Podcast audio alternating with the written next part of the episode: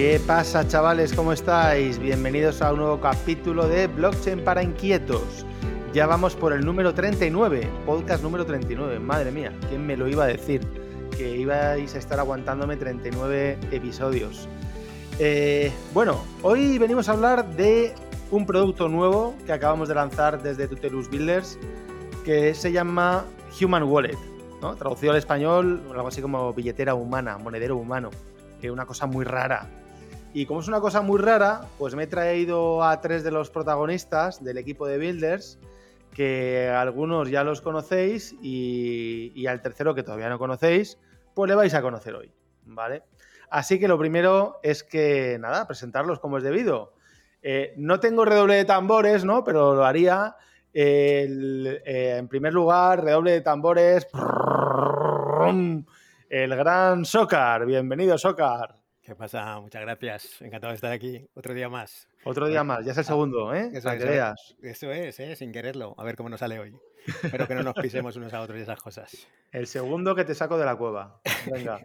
Eh, también es la segunda vez que, que traigo al podcast a, a otro ya, eh, bueno, pues otro, otro de los pesos pesados de, de Tutelus Builders, eh, Dave.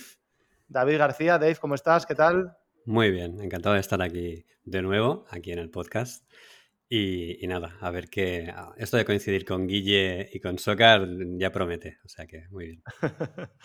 bueno, eh, Dave estuvo con nosotros en, el anterior podcast, pre- precisamente el anterior, hablando de Dap Composer, otro de los productos que hemos lanzado hace poco desde Tutelus Builders. Y el tercer peso pesado que tenemos hoy en el ring es nada más y nada menos que, que Guille eh, Pérez. Guille, ¿qué tal? ¿Cómo estás? Bienvenido al podcast. Muy buenas, pues a mí sí que me gusta también estar en la, en la cueva y que no, porque luego normalmente nadie me entiende lo que hablo y entonces, por lo tequi digo, no por, no por mi acento No porque, no porque seas gallego, ¿no? Que tienes, que tienes acento gallego, está He de, claro. he de decir que a mí, a mí un poco sí que me cuesta, ¿eh, Guille? Eso. Bueno, voy a intentar hablar despacito y con, Y todo, tequi. todo.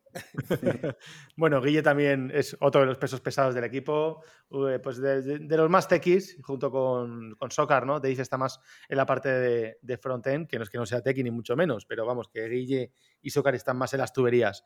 Y como Human Wallet es un producto que tiene muchas tuberías, pues, eh, pues nada, estamos aquí los cuatro, yo creo que lo vamos a pasar bien. No sé qué va a durar el podcast, me imagino que entre 45 minutos y una hora, así que nada, vamos al lío. Lo dicho, vamos a hablar de Human Wallet, eh, un producto que tenéis todos disponible ya en humanwallet.io, ¿vale? Como diría Paco Martínez Soria, en humanwallet.io, ¿vale? Y tenéis una descripción del producto, tenéis, eh, tenéis el, el producto colgado con acceso a una demo. La demo la tenéis en, en demo.humanwallet.io, una demo funcionando, eh, completamente operativa, en la testnet de Polygon en Mumbai. Y luego también tenéis publicado el SDK en la propia, en la propia página de Human Wallet. Entonces, lo primero, venga, vamos a hacer la. Quizás, no sé si es la pregunta más difícil o la más fácil, pero ¿quién se atreve de los tres a decirme en una frase muy rollo pitch, o sea, muy cortita, ¿vale? ¿Qué es, cómo definiríais Human Wallet? En una frase. Eh, Mm, Venga, me tiro, me tiro yo a la piscina. Venga, dale. Venga, Guille. Para mí es una forma de facilitar la interfaz de usuario de todas las aplicaciones descentralizadas sin que haya cambios hardcore en el protocolo de Ethereum por detrás, ya que los desarrolladores principales de, ese- de eso, pues de Ethereum, pues están enfocados en otras cosas, en que vaya mejor a nivel de protocolo, más que en mejorar la interfaz de usuario, que es de lo que mucho carece ahora. Muy bien.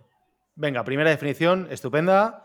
Eh, Socar, tu turno. Bueno, yo añadiendo, añadiéndonos al comentario de, de Guille y sin quitarle ninguna coma, ¿vale? Yo creo que en la mayoría de las revoluciones, ¿no? Del tema de las tecnologías, ¿sabes? Han salido muchos protocolos, ¿no? Tenemos el protocolo SMTP, el HTTP, ¿vale? Y la gente, y la gente nunca ha pensado, ¿sabes?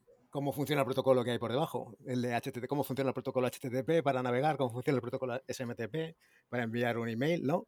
Pero cuando estamos en la blockchain, ¿sabes? Tienes que saber hasta el último detalle cómo funciona todo, porque si no, no, eres capaz de interactuar con la blockchain. Bueno, pues Human Wallet es un facilitador para que un usuario normal sea capaz de interactuar con la blockchain sin darse cuenta al final como interactuando pues como una, con una web normal, con una serie de mecanismos 2FA, etcétera, etcétera, para confirmar cosas, ¿sabes? Y bueno, ese sería el objetivo principal de Human Wallet.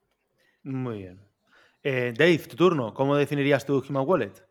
A mí ya poco me habéis dejado, pero bueno, em, sin entrar en protocolos ni demás, un poco reforzando el concepto que comenta Sokar, para mí es una forma, es una abstracción que hemos creado para facilitar el acceso a la blockchain a usuarios que no están acostumbrados, ¿no? Y, les, les abstraemos de, de, cosas como la gestión de las, de las claves, que no pierdan el acceso a sus fondos, este tipo de cosas. Metemos una serie de features que hacen que sea muy fácil de usar, que, puedas pues, recuperar una contraseña, este tipo de cosas a los que son muy comunes en el Web 2, pero que no existían hasta ahora en Web 3.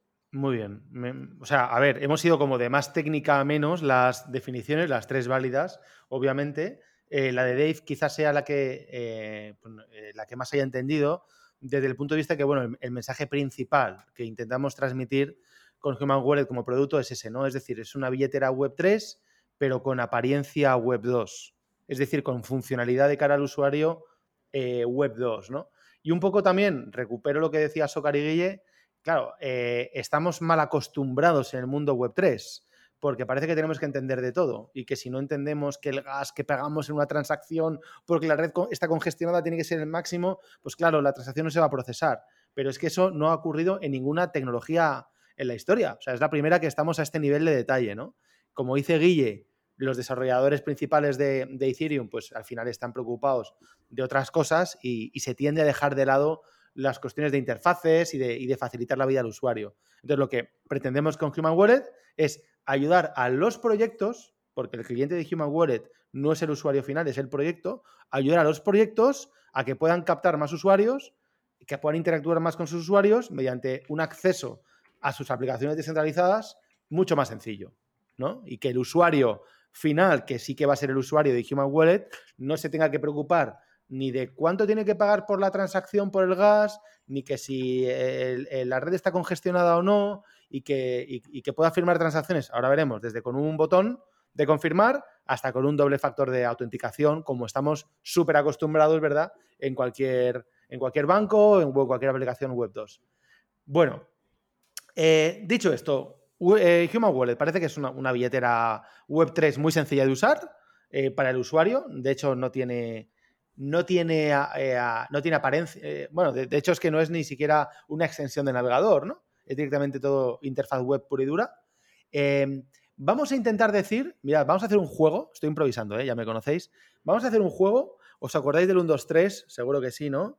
1, 2, 3, respondo otra vez. Venga, vamos a decir como, no sé si para son ventajas o beneficios, pero aspectos que tiene Human Wallet que no estamos acostumbrados a verlos en, el, bueno, pues en el mundo web 3, ¿no? O sea, funcionalidades, ventajas, beneficios, características, protocolo. Vamos a decir cosas, vamos a vomitarlas, ¿vale? Y luego ya las analizamos por separado, pero, pero puede ser divertido, ¿no? Me falta la, música de fondo, a ver si la puedo, a ver si la puedo poner cuando edite el podcast de, del 1, 2, 3, respondo otra vez. Pero venga, eh, digo yo la primera. Eh, está basado en el, en el último estándar de Ethereum RC4337. Mm. Eh, bueno, utiliza un concepto de Smart Contract Wallet. Vale. ya, ya, un poco flojo eso. Venga. Tenemos, tenemos un sistema de protección de Guardians. ¡Wow! Guardians. Eh, ya ha salido una palabreja por ahí rara y molona. Venga, Guille. Permite, mediante esos Guardians, permite hacer un social recovery de la cuenta para nunca perder los fondos Toma ya, Social Recovery. Eso me ha molado mucho. Venga, me toca, me toca. Eh, custodia de claves privadas descentralizada.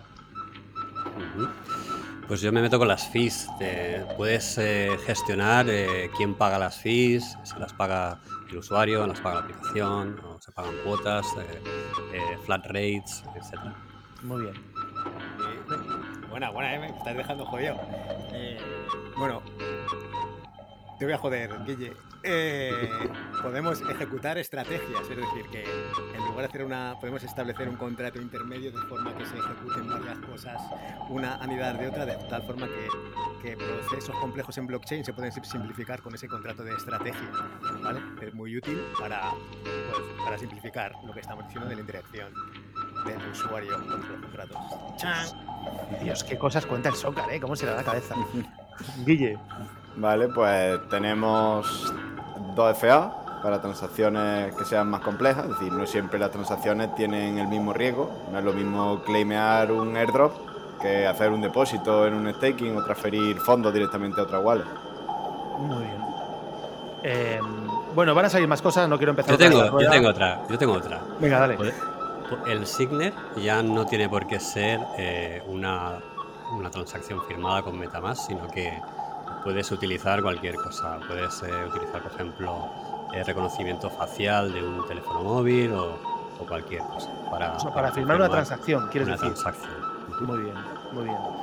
Eh, joder, tíos, hemos dicho mogollón de movidas que algunas son muy técnicas y que nuestro querido oyente no habrá entendido, pero en definitiva se trata de interactuar contra la blockchain sin tener eh, la necesidad de saber de blockchain, de gas, de fees y de movidas varias, ¿no? Y luego ha dicho una cosa súper interesante, Guille, del social recovery, ¿no? Las hemos ingeniado para crear un sistema, ahora hablaremos de los guardians, si queréis empezamos por ahí, pero un, bueno, pues un set de algoritmos que lo que permiten tanto la custodia descentralizada de la clave privada como luego la, recuperación ¿no? de, esa clave entre, entre varias partes, lo cual es una chulada. Eh, yo, empezaría por ahí, eh, Guille, y te pregunto a ti, Em, claro, cuando llegas a la landing ¿no? y, ves qué es esto del, Human Wallet, una de las cosas que más destacamos es lo de los Guardians, ¿no? Esto es un invento nuestro que nos hemos hecho, ¿no? Y nos hemos sacado de la manga. Eh, ¿Qué es esto de los Guardians? Sí, básicamente este nuevo interfaz, pues, eh, abre la posibilidad a, hacer muchas cosas como esta, que, por ejemplo, es permitir que aunque tú pierdas una clave privada, no pierdas el control, en este caso, de tu Human Wallet. Entonces, pues abre, ahí al ingenio de los desarrolladores a cómo hacer este recuperado o este cambio de propietario del Human Wallet. Entonces, nosotros, esto que nos hemos ingeniado ha sido el tema de, los Guardians, que un poco por eh, decir cómo funciona, pues básicamente es un contrato que tiene privilegios para poder cambiar el propietario del Human Wallet y lo que está por encima de él es quién puede realizar estas acciones. Entonces, para ello ahí lo que hemos puesto es un, wallet multisig y entonces pues ahí ya eh, tenemos cintura para poder ir modificando quién puede hacerlo, porque ya podemos ser, puede ser una federación de, con otra multisig, puede que el usuario quiera añadir su propio MetaMask o quiera añadir a su vecino, a su padre, a su hijo, eh, a quien quiera. Y luego hay otras restricciones que a nivel de tiempo que hacen, porque como esto es el proceso, quizás el proceso más delicado de Human Wallet, entonces hay eh, cosillas que hemos metido como un tiempo de inactividad eh, que es requisito del Human Wallet, es decir, el Human Wallet tiene que llevar cierto tiempo sin actividad para que se pueda realizar un, este cambio. Y luego también este cambio no es instantáneo, desde que estos wallets o estos eh, roles que tienen privilegios para poder hacer este cambio, desde que inician el cambio hasta que de verdad se da ese cambio, hay un tiempo para que podamos estar monitoreando estas solicitudes de cambio y se pueda tener reacción en caso de que no sea un cambio de propietario legítimo. Eso está muy bien, ¿no? Porque además hablamos de plazos de tiempo grandes, como, como estamos hablando de, medidas drásticas, ¿no? Es decir, de poder cambiar los firmantes, el, equivalente ¿no? en una cuenta bancaria o los apoderados de una sociedad, estamos dando plazos largos, ¿no? Corrígeme, Guille, de días, eh, para que si te tienen con una pistola, ¿no? Secuestrado, eh, no sea algo que tú cambies y que ya te roben los fondos, ¿no? O te tienen una semana o dos secuestrado o, es que no, eh, es imposible, ¿no? Entonces, bueno, de alguna manera eh, hemos introducido muchos mecanismos que hacen que la, en la vida ya práctica, pues sea, no, no podemos utilizar nunca la palabra imposible, pero sí que sea sumamente difícil hackear una cuenta basada en Human Wallet, ¿no? Sí, claro, además no solo de los tiempos, sino que puede eso, que te tengan, porque el tiempo es, siempre es customizable. En un principio pues sí que lo marcamos nosotros por defecto, pero luego puede quedar a libre albedrío del mismo usuario el poder cambiarlo. Pero también el tema es eso de que sea multisig, es decir, si a ti te secuestran, como dices, te tienen una semana, te tienen que secuestrar a ti si tú tienes un multisig, multifirma, con que también está tu hijo o te va, también está algún familiar tuyo, pues tienen que ser las firmas de todos, no solamente la tuya. Eso es, eso es. Muy bien. Bueno, os hago una pregunta a Dave y Sokar. Eh, antes de meternos en, ver más características técnicas de Human Wallet, eh, no es el primer, no es la primera solución técnica que sale en el mundo, eh, lógicamente, de, facilitar la vida a los usuarios mediante, vamos a decir, un sustituto o un evolutivo de, de una billetera Web3, ¿no? Tipo Metamask. Hay varias soluciones de mercado, tipo Magic Link, que ofrecen cosas aparentemente parecidas. ¿Dónde creéis vosotros que está la diferencia de Human Wallet y por qué hemos hecho un producto que verdaderamente, y no nos tenemos que quitar mérito, eh, es único? O sea, no hay, no hay nada igual ahora mismo en el, mundo. ¿Qué, lo hace diferente? Venga, Dale, Socar. Bueno, bueno, pues Human Wallet es un, proyecto eh, distinto eh, diferente, ¿no? Que tenemos un... Eh, está enfocado básicamente al contrato 4337, ¿vale? Eh, de los siguientes productos que hay por ahí, que también hay, ¿vale? Pero por los que has comentado tú del Web3 South o el Magic Link, al final lo que te están dando es una, un address, ¿vale? Un address descentralizado, por así decirlo, en algunos casos custodiando la, la, clave privada centralizadamente y otros casos de forma descentralizada, ¿vale? Pero nuestra herramienta, que aunque Human Wallet, aunque nosotros lo hemos, lo hemos centrado sobre Web3 South, que es, el, que es la, billetera, ¿sabes? El, el provider que nos gusta de, cuentas porque es descentralizado, ¿vale? Eh, en el fondo es como la primera versión, ¿no? El primer paso que damos, porque próximamente lo podemos eh, conectar con cualquier proveedor que queramos, incluso, incluso, incluso Metamask. ¿Vale? Entonces, eh, bueno, eh, y lo que realmente la potencia nuestra es la de poder personalizar, hacer las estrategias, tener lo de los guardians, eh, poder, poder permitir cosas con 2FA y cosas sin 2FA, ¿vale? Eso es lo que puede hacer, ¿no? Que al final la experiencia de todo, de toda la aplicación que funciona con Web3, con Web3, ¿sabes? En blockchain, pues sea más completa. Esto del 2FA es súper importante, ¿no? Porque cualquier proyecto que se lo cuentes, eh, claro, el hecho de firmar transacciones de mucho importe con un siguiente siguiente, eh, bueno, está muy bien, pero mm, ya sabemos lo que significa, ¿no? Que la puedes liar. Entonces, eh, poder meter el 2FA y sobre todo poder diferenciar, ¿no? Transacciones. No es lo mismo que aprobar ¿no? la lectura de fondos de una billetera que mover pasta, pues que puedas meter o no el 2FA y diferentes tipos de 2FA, yo creo que es eh, es, una de las ventajas más importantes ¿no? que nadie tiene ahora mismo. Dave, ¿qué añadirías? Bueno, yo haría un poco hincapié en lo que ha comentado Socar de la descentralización, ¿no? Porque hasta ahora parece como que lo que hace este producto es mergear esos dos conceptos, ¿no? La, eh, facilidad de si pierdo las claves privadas, no, no, no, pierdo el acceso a los fondos de por vida y por otro lado, nos ahorramos que pasen cosas como ha pasado recientemente con FTX, ¿no? Que el hecho de tú no controlar tus claves privadas hace que tú no controles tus fondos y los puedas perder. O como pasó, como me pasó a mí hace ya unos años con Antigox, ¿no? Por ejemplo, que fue la primera novatada que perdí, eh, mis bitcoins que tenía ahí y, eran unos cuantos. O sea que, que, bueno, pues este tipo de cosas, ¿no? Eh, digamos que Human Wallet lo que hace es utilizar lo mejor de los dos, de los dos campos. ¿no? Muy bien. Bueno, sin duda ninguna, eh, y creo y quiero aquí que, contéis, eh, Socar y Guille, sin duda ninguna, este es el producto tecnológicamente hablando más complejo que, hemos hecho nunca, ¿no? Más, más tedioso, con más líneas de código, no sé, contar ahí. Bueno, ahí, ahí está claro que Guille, Guille y Vic, que también está por detrás, aunque no lo tenemos aquí, eh, pues es, yo creo que el proyecto más hardcore se lo han currado, ¿sabes? El repositorio es brutal, el proyecto más tocho que hemos hecho en Solidity en, en Tutelus, y mira que hemos hecho, hemos hecho unos cuantos, ¿vale?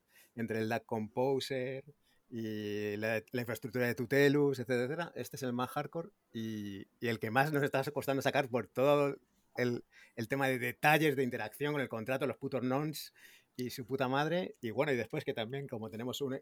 O sea, al final hay una infraestructura muy tocha, ¿vale? En el concepto de que tenemos, tenemos Redis, tenemos The Graph, tenemos, tenemos un montón de cosas que sincronizar, ¿vale? Pues, eh, bueno, pues estamos intentando que todo funcione lo más fluido posible y, es un, y, nos está costando más de lo que pensábamos. Éramos muy optimistas al principio. Vale, Dave. Sí, la verdad que a nivel de contrato es el repo más grande que, tenemos y sobre todo también porque intentamos eh, cumplir con varios estándares a la vez para que de cara con vista al futuro para poder integrar cualquier cosa que vaya saliendo porque el mismo interfaz que estamos utilizando, el 4337, no está todavía finalizado. Continuamente, cada día que nos despertamos, mm, ah, dejo un mensaje por Discord y digo, han cambiado nuevas cosas en el estándar y me traigo cambios a nuestro repositorio y bueno, al final son cambios que tenemos que estar abiertos a poder hacerlo en el futuro, tanto de ese como de algún otro estándar que, que cumplimos. Y también luego para, en vista al futuro también, de que nuestros contratos no sean solamente, no sean muy rígidos en cuanto a que tengan que estar ligados a nosotros. Eso es algo que, por ejemplo, también, para añadirlo con respecto a una de las diferencias con Magic Link o con, con los otros proveedores de, de si nosotros desaparecemos, eh, tu human tú lo puedes seguir recuperando, puedes seguir, puedes engancharlo a otros contratos y puede seguir funcionando. No depende de nosotros. Si Magic Link o web desaparece, tú has perdido tus claves. Aquí tú lo puedes ¿eh? recuperar. Eso es en este pequeño, en este, en este tipo de pequeños detalles, para mí es donde, por un lado, está la grandeza del producto y por otro lado, cuando, o cuando el oyente eh, puede entender eh, la, verdadera esencia de la descentralización, ¿no? Porque todo el mundo vende que está descentralizado, ¿no? Y luego muchos te están custodiando la clave privada en la propia empresa, pero sobre todo este tipo de cosas, ¿no? o sea, la respuesta a esta pregunta, si mañana desaparece Magic Link, ¿Tu billetera asociada a Magilink se va a tomar por culo? Sí. Así, ¿no? Rotundo. Si mañana desaparece tu Telus, ¿tu billetera que me sigue funcionando? Sí. Entonces, claro, ostras, pues ya está, ¿no? O sea, eso es la verdadera descentralización. Yo lo veo súper relevante. Em, bueno, proyecto más complejo que hemos hecho, que más guerra nos está dando, eh, o que nos ha dado estos meses pasados, que más hemos tardado en sacar, ¿no? Eh, no se puede comparar al esfuerzo de sacar una aplicación, un token, a sacar eh, esto ya más en la forma de un SDK, ¿no? Que ahora nos contará un poquito más Dave. Pero yo quería, sin, que se nos vaya la cabeza en, la parte técnica, para no aburrir tampoco al oyente, pero otra de las cosas que se les llena la boca a la gente eh, es con las account abstractions y luego realmente muchos proyectos de estos no están basados en el 4337, ¿no? Human Wallet, Human Wallet está basado en el RC4337 y esto es así, ¿verdad? ¿Qué me tenéis que decir al respecto? Guille, si quieres tú. Sí, sí, ahí en cuanto a contratos, como he dicho, continuamente estamos monitorizando el repositorio oficial para ver las cosas nuevas que añaden. Hay algunas que, porque el estándar es una parte y otra cosa es la implementación oficial, entonces algunas cosas sí que nos interesan, otras cosas ahora mismo no nos interesan y las dejamos simplemente para poder añadirlas en el futuro. Entonces sí, continuamente estamos monitoreando eso y también cumpliéndolo el estándar para si en determinado momento ya empieza a fluir todo más, eh, eh, más de continuo en Polygon, porque ahora mismo hay pocas, no está como tal desplegado, pues si en algún momento nos podemos enganchar nuestros human a ellos y nosotros desprender alguna de, las de las cosas que nosotros hacemos, desprendernos de ellas y engancharnos a ellos, lo podemos hacer, pues lo haremos. Muy bien. Bueno, avanzamos. Como somos más chulos que un 8, eh, y lo decía al principio, pues hemos publicado también eh, una demo, el producto Human Wallet funcionando ya en, modo demo en la testnet de Mumbai, la, red de Mumbai, vamos, que es la testnet de Polygon. Eh, ¿De qué va esto? Dave y Sokar, contadme, ¿cómo que una demo? Una demo, claro, Dave, esto, no es un Figma, ¿no? Que yo meto ahí datos y me salen. Esto es una es el producto de verdad funcionando. Exacto. un poco el tema, la complejidad que tiene a nivel de frontend, ¿no? Por ejemplo. Y, o más de frontend, que frontend es el que está más cerca del usuario, ¿no? Para que nosotros le podamos decir a un usuario, oye, mira, entra aquí en esta web y échale un ojo para que veas cómo funciona toda esta, esta historia ¿no? del, de la account abstraction y de bueno, lo que hemos montado en Human Wallet, pues claro, hay que montar algo, un, un front que tú puedas interactuar, ¿no? Entonces, lo que hemos hecho ha sido pues crear primero una, una aplicación que es la que interactúa con, con, un SDK. El SDK es lo que realmente hemos creado, ¿no? Es la librería que te permite interactuar con los smart contracts y con toda la infraestructura que tiene por detrás.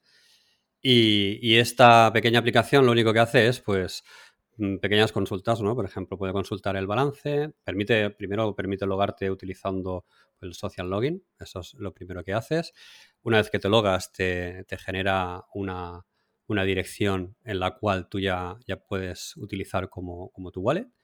Y, y, luego, pues, pues bueno, puedes lanzar transacciones con 2FA, sin 2FA y demás, y vas viendo cómo las transacciones ellas solas pues se van, se van confirmando y, un poco vas, vas, probando el ciclo que tiene una, una transacción. Quiere decir que no se llama transacción, sino que se llaman proposals según el estándar, un poco para seguir el estándar el, el 4337, para, que, que, cambia un poco, cambia un poco el concepto. Y sobre todo que, todas estas transacciones o proposals son comprobables obviamente en, en la blockchain, eh, es decir, que aquí no estamos pintando Correcto. cosas sin más, sino que en toda, la, en toda la demo, en todo el producto de demo, pues eh, analizas, haces seguimiento, ves la transacción en Mumbai, lo, en definitiva, que, que, ¿Ves, ves, que se, ves, que se, firman las transacciones, se ejecutan, etcétera, se, se quedan en, la, en, blockchain y tú pues en ningún momento interactúas con, con Metamask ni con ningún tipo de, de gestión de, de, Hay una cosa curiosa como usuario que me ha ocurrido a mí,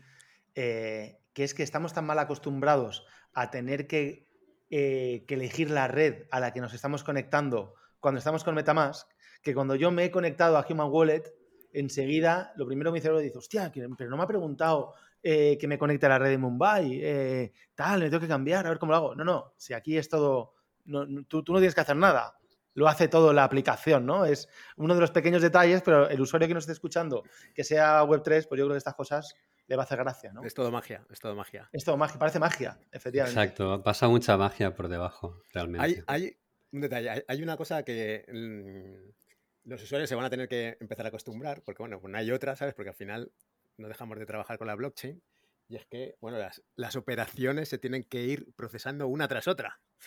¿Vale? Entonces, cuando veréis que, bueno, en, la demo las tenemos numeradas con el nonce que se llama, el maravilloso nonce, que le tengo mucho aprecio, eh, y se tienen que ejecutar eh, consecutivamente. Entonces, en cuanto te dejes una transacción eh, pendiente, ya no se ejecuta el resto hasta que no se ejecute esa primera. ¿Vale? O sea que si tienes una trans transacción con 2FA, has lanzado una transacción con 2FA y lanzas una sin 2FA, la de 2FA se queda como pendiente esperando a, ser ejecutada. No se ejecuta porque estás esperando a confirmar la, primera. ¿Vale? Pero vamos, yo creo que es un, si en una interfaz suficientemente decente, ¿sabes? Yo creo que la gente se puede dar cuenta fácilmente y saber por, por qué están enganchadas las cosas. Muy bien. Eh, hay, un tema que, quiero destacar por si quien nos está escuchando eh, es el responsable técnico o, de, negocio de un proyecto Web3.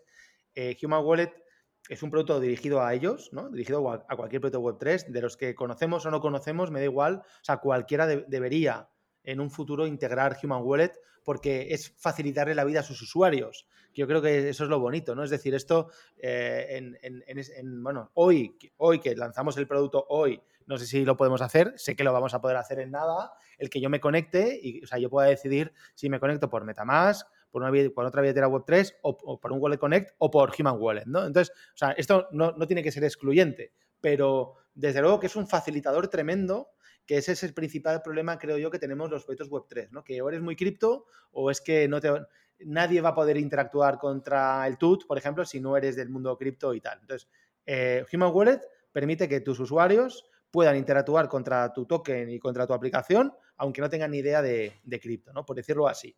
Eh, el reto o la dificultad, y, y a ver qué, qué pensáis, es que es, claro, nuestro producto eh, a nivel comercial es un SDK.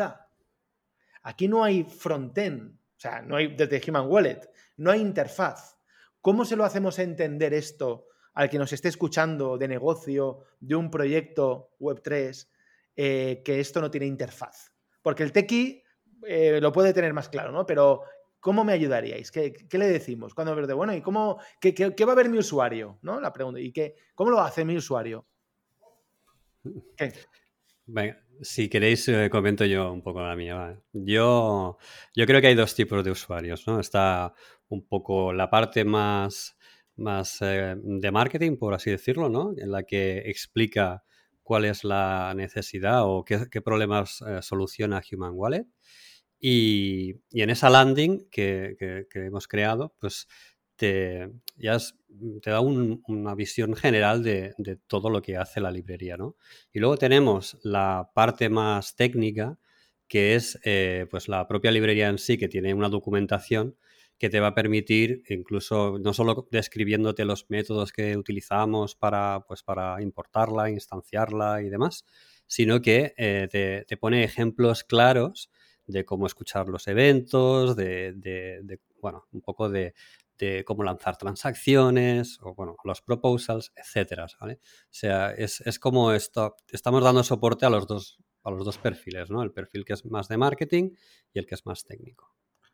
Pero, pero el usuario, eh, o sea, nuestro cliente, que es el proyecto Web3, tiene que ser consciente de que, eh, de que necesita una interfaz, necesita, ¿no? Un frontend eh, para poder firmar las transacciones. Socar.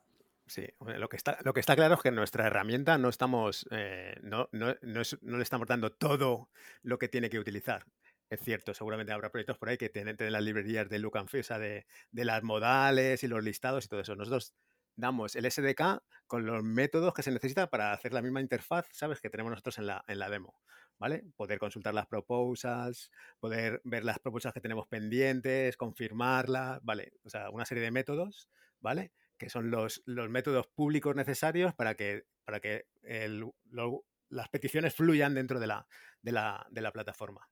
¿Vale? Eh, y bueno, ya tú te lo haces como quieras. Ahí, ahí tendremos que, que, esperar que tengan paciencia con nosotros, ¿no? Porque, bueno, hemos empezado a hacer un SDK, seguramente es la primera vez que hacemos, montamos un SDK, eh, y bueno, y nos estamos pegando también con la idiosincrasia de los frameworks, ¿no? Su funcionamiento. Y bueno, de momento lo, hemos hecho pruebas en React ahí a tope y es el, el, el framework que tenemos más, más trillado. ¿Vale? Pero bueno, ya iremos avanzando, ¿sabes? Conforme la gente lo vaya demandando en otros frameworks, porque bueno, aquí somos capaces de tirarnos a la piscina con cualquier cosa. Muy bien. O sea, quieres decir que quizás eh, hasta eh, tengamos un, una, en la documentación, hasta tengamos, bueno, pues una especie de... Mm, la palabra seguramente no será plugins, ¿no? Eh, no es eso, pero que tengamos un, bueno, unas modales que pueda usar un proyecto si quiere usar estas y no quiere hacerse las suyas propias. Eso, eso, eso, eso lo tenemos en roadmap, ¿vale? Porque ahora nos estamos, centrando ¿no? en que todo fluya y funcione lo, más, lo mejor posible, ¿vale? Que es nuestro primer cometido. Nos quedan muchas cosas por hacer, tenemos muchas cosas en roadmap todavía por cumplir y, y lo que yo estaba comentando, ¿no? Que al final tenemos una documentación muy mínima, ¿vale? Para lo que merece este proyecto, que este proyecto es bastante complicado y bueno, la integración y el por, por terceros eh, pues nos va a poner eh, bastantes, en, bastantes problemillas, porque nos vamos a tener que comer, comer eh, o ayudar, tenemos que ayudar a los terceros a, a, hacer funcionar el proyecto, con lo cual, bueno, estamos abiertos a añadir cualquier modificación que tengamos que hacer a la documentación, ¿vale? Para, para documentar cómo se utilizan otros frameworks para que la gente lo tenga más fácil, ¿vale? Ahora mismo estamos en React, pero estaremos en, cualquiera que, que, nos demanden. Muy bien. Eh, un par de preguntas, eh, eh, muy, o sea, técnicas, pero muy breves. Si yo soy un desarrollador y quiero probar ya el SDK para mi proyecto, ¿qué pasa? o sea, me voy a, al SDK, veo la librería publicada, vale, de puta madre, pero soy autónomo. Bueno, estamos, mira, esta, esta misma discusión la hemos tenido esta mañana ahí con Dave, ¿vale? Eh, porque ya tenemos bastante gente ahí por Discord dando la tabarra para, para probar. En, el buen sentido. ya, tenemos early adopters de la, de la, librería. Sí, sí, sí, pero bueno, siempre con buen rollo, joder. Claro. Eh, vale, entonces, claro, ahora mismo la integración que tenemos con South, bla, bla, bla, es bastante compleja, pero ahí en un brainstorming hemos pensado en cómo lo vamos a hacer. Entonces, nos faltan dos flecos, ¿vale? Para tener un servidor de, validación de autenticación, ¿sabes? Mm, que podamos dar a terceros para que se validen y, un proveedor mock, ¿vale? Para que no, nos tengamos que conectar a Web3 South, sino que realmente estemos probando la Human Wallet sin estar conectados a, ningún proveedor. Muy bien. Vamos, que cuando se publique el post o cuando se escuche, eh, esto estará ya más que publicado en SDK. Esperemos que sí, esperemos que sí. Sí, aquí la idea un poco es, para dejar un poco así claro al oyente, ¿no? Que nosotros lo que hemos montado es una librería que está en JavaScript, que, se puede importar, que soporta diferentes mensajes de CommonJS, ES Modules, eh, UMD, etcétera.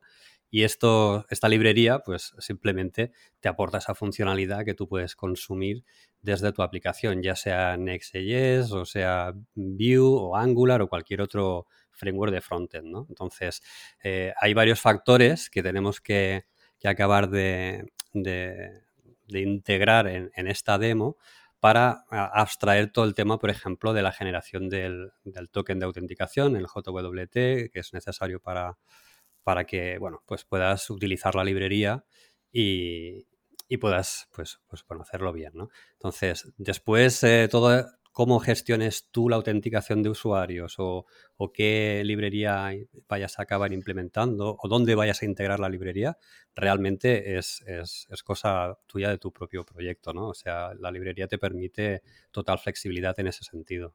Muy bien. Fenomenal. Em, yo quería también eh, bueno, eh, no vamos a hablar del SDK, el SDK lo tenéis en humanwallet.io, ¿verdad?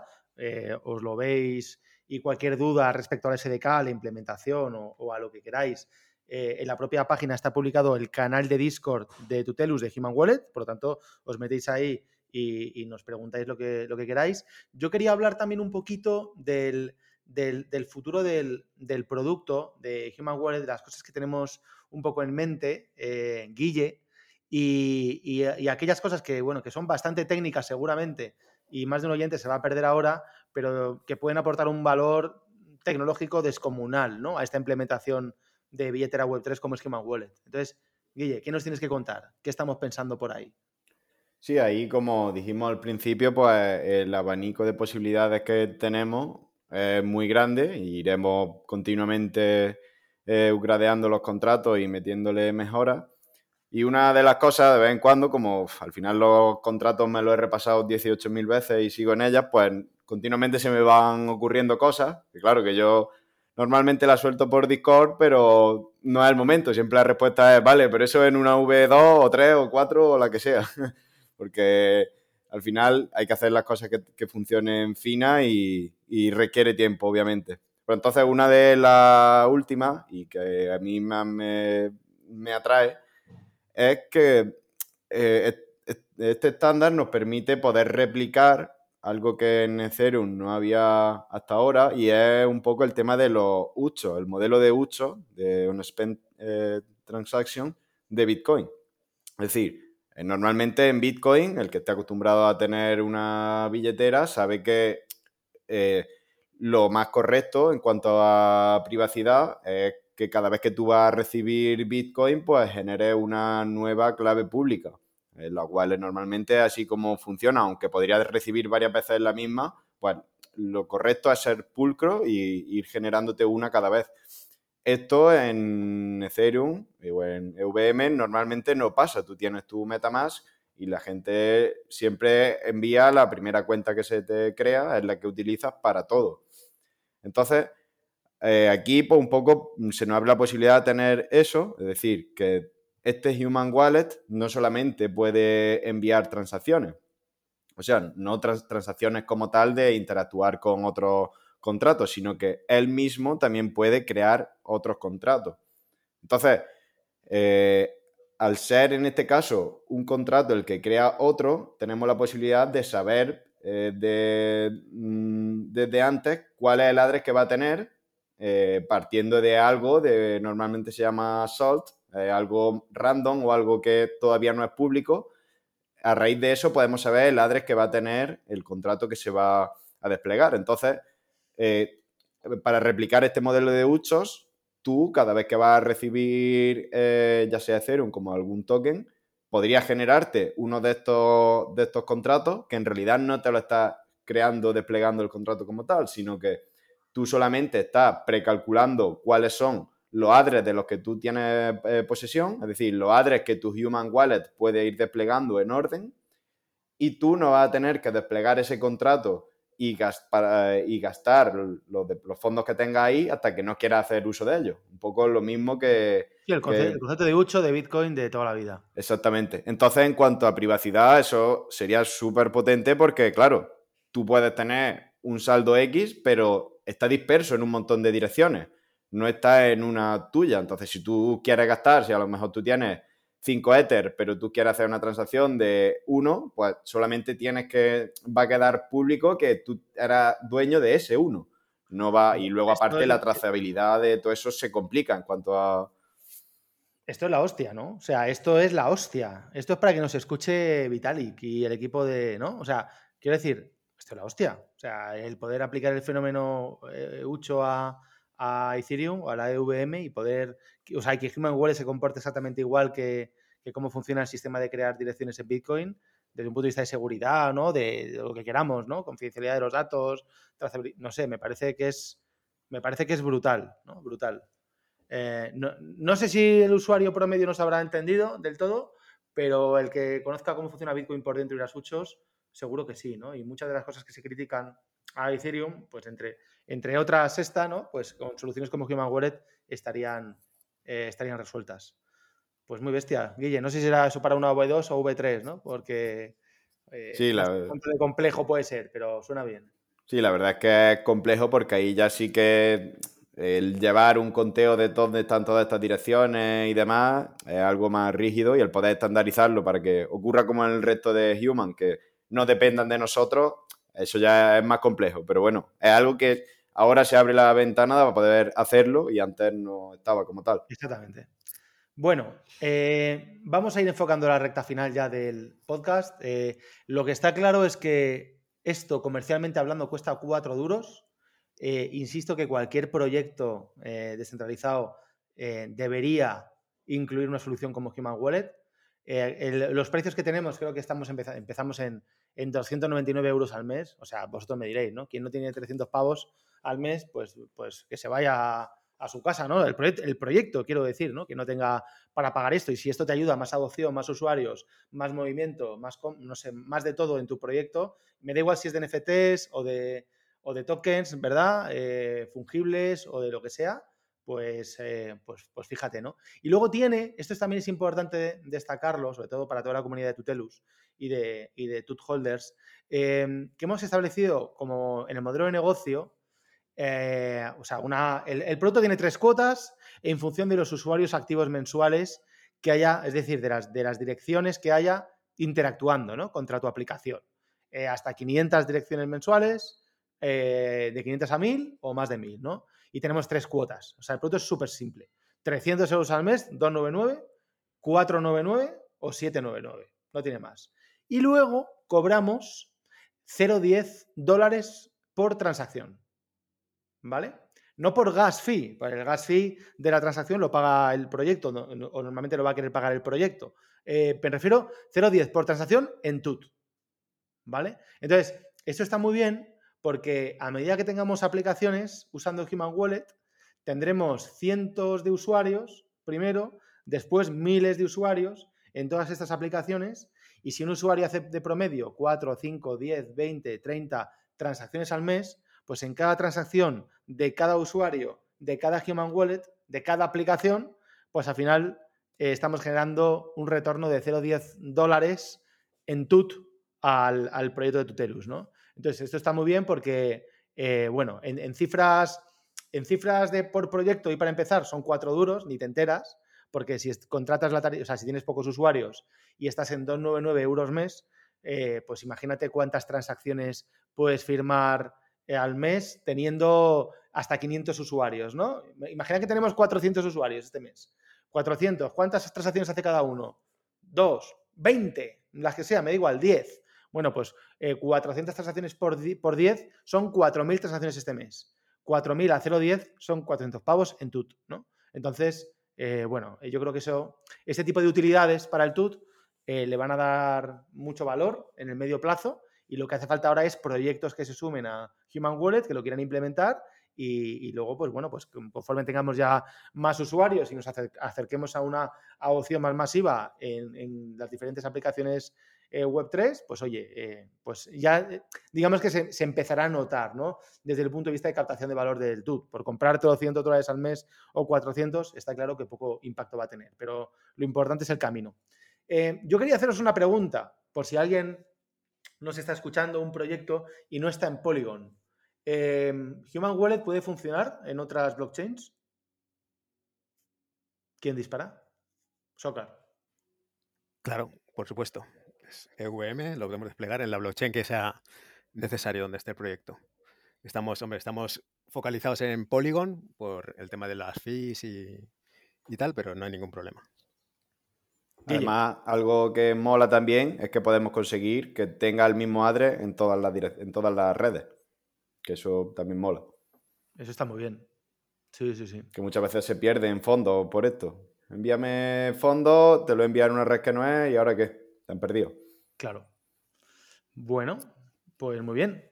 Eh, ¿Dónde tenemos Human Wallet implementando o implementado? Porque ya depende de cuando escuche el usuario este podcast, estará ya funcionando o no. Seguramente va a estar, ¿no? Porque si lo publico hoy, mañana, ya sabemos dónde estamos saliendo de producción, ¿no? Pero ¿dónde lo tenemos ahora mismo?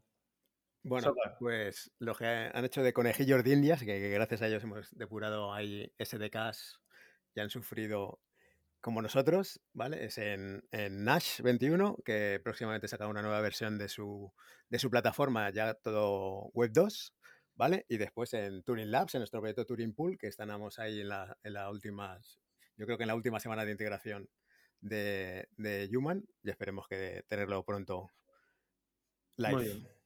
Y serán los dos de otros muchos que esperamos que nos, acompañen, lógicamente. Yo ahí eh, vuelvo a hacer la pregunta y que me confirméis, ¿no hay restricciones por el tipo de blockchain, por la red a utilizar, por el tamaño del proyecto, si es de NFT, si es de eh, tokens fungibles, si es de utilities, si es de securities? Nos da igual. Human Wallet, la librería Dave, es transparente a todo eso. Sí, al final es lo que comentaba. Incluso el propio framework que tú estés utilizando o donde tú lo quieras implementar eh, es una librería JavaScript como, como, otra cualquiera, en definitiva. Y no tiene ningún, ninguna característica ni está acoplada a ningún framework en concreto. La puedes utilizar donde tú quieras. Muy bien. Pues nada, tíos, lo que nos queda es que la gente se engolfe, ¿no? Que los proyectos que nos escuchen eh, tengan curiosidad. Insisto, es un producto que hemos creado eh, desde el. O sea, yo creo que si hay un producto que recoge la esencia de, lo que un diseño de producto debería ser, es Human Wallet, ¿no? Y me explico lo que quiero decir, que es, es, de manual. cuando tú creas un producto, ¿no? El mundo, en el mundo startupero, me da igual lo que sea, ¿no? Cripto o no cripto, lo que tienes que hacer siempre es, o sea, me da igual lo bonito que sea tu producto, ¿no? ¿Qué puto problema está resolviendo? ¿Existe un problema de verdad? ¿Cuál es? Pues resuélvelo, ¿no? Entonces, hostia, nosotros como, como, como parte fundamental del ecosistema Web3, como builders, ¿no? que estamos todo el día haciendo productos, nos damos cuenta que es que las aplicaciones crecen muy despacio porque los usuarios cripto son los que son y no hay más. Y si yo le digo a mi primo que se meta a dutelus.io y no, y no sabe de cripto, pues que no se va a meter. Es que no se va a meter. No, no entiende estas cosas, ¿no? Entonces, lo hemos hecho, o sea, el, nacimiento del producto parte del, firme convencimiento de que con una solución transparente para el usuario, emulando un Web 2 de toda la vida, el, proyecto va a conseguir más gente. Y si consigue más gente, conseguirá acercarse más a sus objetivos de negocio. Entonces, hay una necesidad clarísima, que es ayudar a los proyectos a que crezcan, ¿no? Con, con adopción. Entonces, desde este punto de vista parece una tontería, pero muchas veces cuando lanzamos productos, las empresas, no sé, bueno, pensamos que hay una necesidad. No, no, aquí la necesidad la tenemos todos todos, ¿no? Y de, hecho lo vivimos cada día. Así que quien me esté escuchando, que no sea, que no sea tonto y que se acerque a Human Wallet, porque creo que le puede ayudar a, hacer crecer su proyecto en usuarios y en, en usabilidad. Bueno, ¿qué queréis decir, Socar, para ir cerrando? Venga, que te veo por ahí emocionado.